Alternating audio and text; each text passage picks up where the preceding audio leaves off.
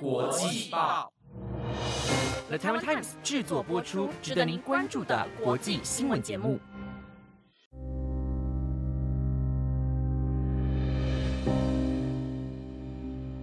大家好，欢迎收听台湾国际报系列节目《国际专题周报》的第三十一集。我是今天的主持人丽莲，我们将会在每个星期日的中午更新节目，带大家深入了解国际上重要的时事，用不同面向看待新闻议题。希望节目能够在未来符合你们的期待。二零二二年四月，迎来欧洲第一场重大选举，也就是法国总统大选。而第二轮最终投票结果在四月二十四号揭开，共和国前进党候选人，同时也是现任法国总统埃曼纽马克宏，以百分之五十八点五五的得票率击败四十一点四五的极右翼国民联盟党候选人马林勒庞。马克宏顺利赢得下一个五年总统任期，成为法国近二十年以来。第一位连任成功的总统，而今天这集节目内容将说明此次的大选结果会让法国社会产生了什么样的转变，以及这将如何影响着法国，甚至是整个欧盟的未来走向。在这之前，先简单说明法国的选举制度。法国总统由人民普选产出，采取单一选区绝对多数决的两轮投票制。代表若在第一轮投票中没有候选人获得超过半数的选票，就要再进行第二轮投票。而选民将在得票率第一和第二的两位候选人之中选出一位担任总统。这种选举制度的优点在于，胜选者经过两轮决选后，能获得较高比率的民意基础，组成具稳固政党性的政府，并且小党生存与竞争的机会较大，有助于形成多党制。不过，另一方面也存在着高行政压力与财政负荷的缺点。就选民方面而言，两次投票也容易耗损耐心与关注度，降低第二轮的参与率。而以上就是法国选举制度的简单介绍。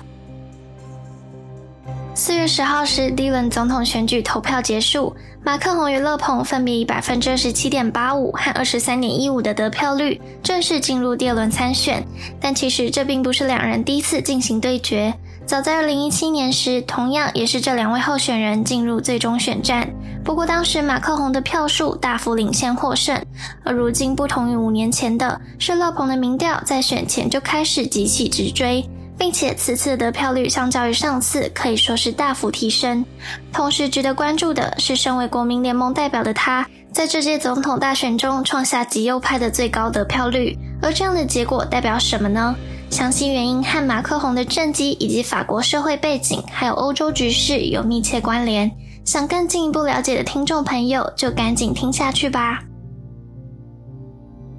首先，从马克宏与马林勒庞的政治立场以及政策开始说起。相较于属于极右翼的勒庞，马克宏一直站在不左不右的立场，属于中间派。而极右派代表的，也就是浓厚的民族主义和民粹色彩。因此，就各方面政策而言，勒庞所强烈宣扬的就是优先考虑法国本地人的福利与权益。推出的政策包括将退休年龄下修至六十岁，同时废除三十岁以下民众的所得税。另外，还要将法国人民的薪水提高百分之十，而相反的，马克宏考虑到的则是法国整体的经济竞争力。他希望能将原先法定退休年龄的六十二岁提高到六十五岁，同时改革失业保险，推动人们重返社会工作，增加就业动力。因此，从这里可以看见两方政策立场的一个对立性，也不难推测哪一者更能够获得法国中产阶级族群的支持。说到中产阶级与民族主义，相信大家都有听过，在法国二零一八年时发生的黄背心运动。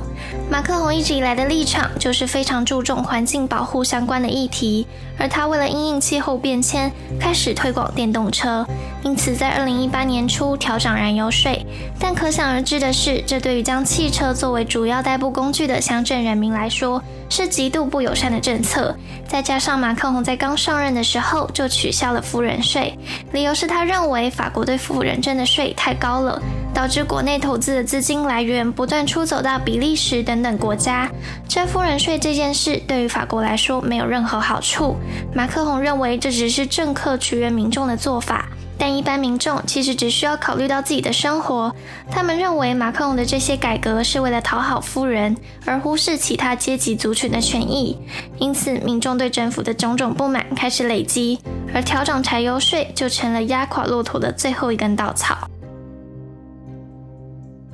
法国街头开始涌入上千人，高喊着反对资本主义的口号。甚至到了后期，这场运动开始融合更多不同的诉求。除了一开始反对燃料税的族群，也开始有人要求调涨基本薪资、抗议养老金改革，以及反对涨学费和高房租等等声音出现。而这些参与者其实大部分就是劳工族群，所谓的中产阶级。因此，自黄背心运动爆发，马克宏就被许多媒体称作是富人总统，如同高等精英般的形象高高在上，却不懂得体恤一般百姓。直至二零二二年的总统大选，马克龙推出的相关民生政策依然是维持天然气电价保护机制，而反观勒鹏的极右派立场，他所发表的却是能源和所得税永久性减税，而这又是继就业福利政策之后第二个吸引中产族群支持的一项政见。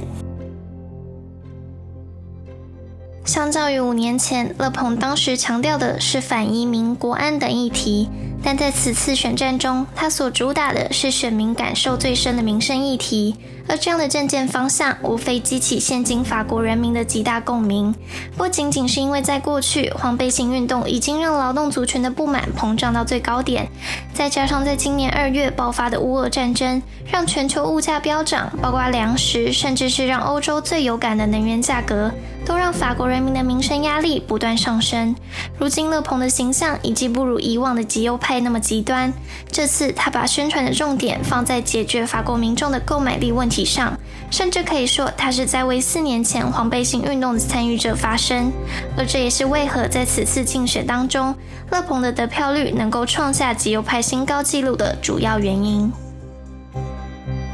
不过，就勒鹏的这些内政与民生政策而言，也出现一些反对与批评的声音。针对就业方面来说，法国的法定退休年龄是六十二岁，而德国是六十七岁，以整体来说已经是偏年轻的了，并且法国的法定工时并不长，为一周三十五小时。但勒鹏却还要将退休年龄下修至六十岁，甚至提出要补贴家庭以及推动企业调薪等政见，让人怀疑这些政见是否只是讨好民众，太过不切实际，而钱又要从哪里来？除此之外，勒鹏对于很多问题都主张交付公投，被批评其民粹的色彩太过于强烈，不少人质疑这样的民粹主义者真的能够升任总统大位吗？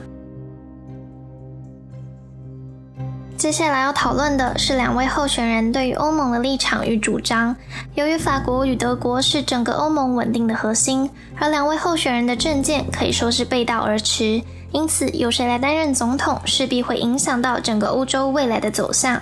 马克龙的立场表示，希望能够打造更强大且团结的欧盟，并且宣扬更为自主且降低对他国依赖性的欧洲。同时，他也强调，北约对于欧洲安全来说相当重要。并且在近年也逐渐强化法国对北约的贡献，以及对北约东翼的承诺。而另一边的勒鹏虽然强调不脱欧，但他认为不该让欧盟法条凌驾于国内法制上，必须进行改革。像是勒鹏曾提到希望削减法国对欧盟的贡献，也表示过要停止与德国的所有合作。甚至曾提出要让法国退出北约军事一体化组织，并自称当选之后会呼吁北约与俄罗斯实施战略和解。由此可见，若是勒鹏当选，对于法国与欧洲来说将会是一场大转变。不仅欧盟各国之间的缔约关系会变得更加松散，也将动摇后冷战时代的欧洲安全架构。在上一段，除了谈到欧盟议题之外，也提及了马克宏与勒鹏。在北约去留与否的问题上，同样站在了不同的立场。这间接代表双方面对乌俄议题的态度与处理策略也是截然不同。虽然勒鹏谴责俄罗斯入侵乌克兰。但他却也曾向俄罗斯银行贷款竞选资金。他与普丁交好的倾向让西方各国都极为不安。除此之外，他反对向俄罗斯寄出的经济制裁，像是反对禁止进口俄罗斯的天然气与石油。而马克宏的立场就是坚决维持对俄国的制裁。而自乌俄战争爆发，马克宏就不断在基辅与莫斯科之中斡旋。全力促成乌东停火。不过，这也使得他被批评为重外交轻内政的总统。四月二十四号，马克龙的胜利可以说是为欧盟带来一个好结果，也避免西方各国在乌俄议题的处理上陷入混乱。对此，德国之声驻布鲁塞尔的记者肖尔兹表示：“欧盟的强大制裁需要继续，现在正在讨论另一套制裁措施，法国方面不能有任何动摇。”欧洲众多领导人也在社交媒体上祝贺马克宏连任。不过，另外值得关注的是，基于法国的双手掌制度，六月时的国会选举即将到来。法国中左派各政党表示已经准备好应战，马克宏极有可能陷入左右共治的窘境。而法国与欧洲之后的走向会发生什么样的变数？台湾国际报会在持续为各位关注相关议题。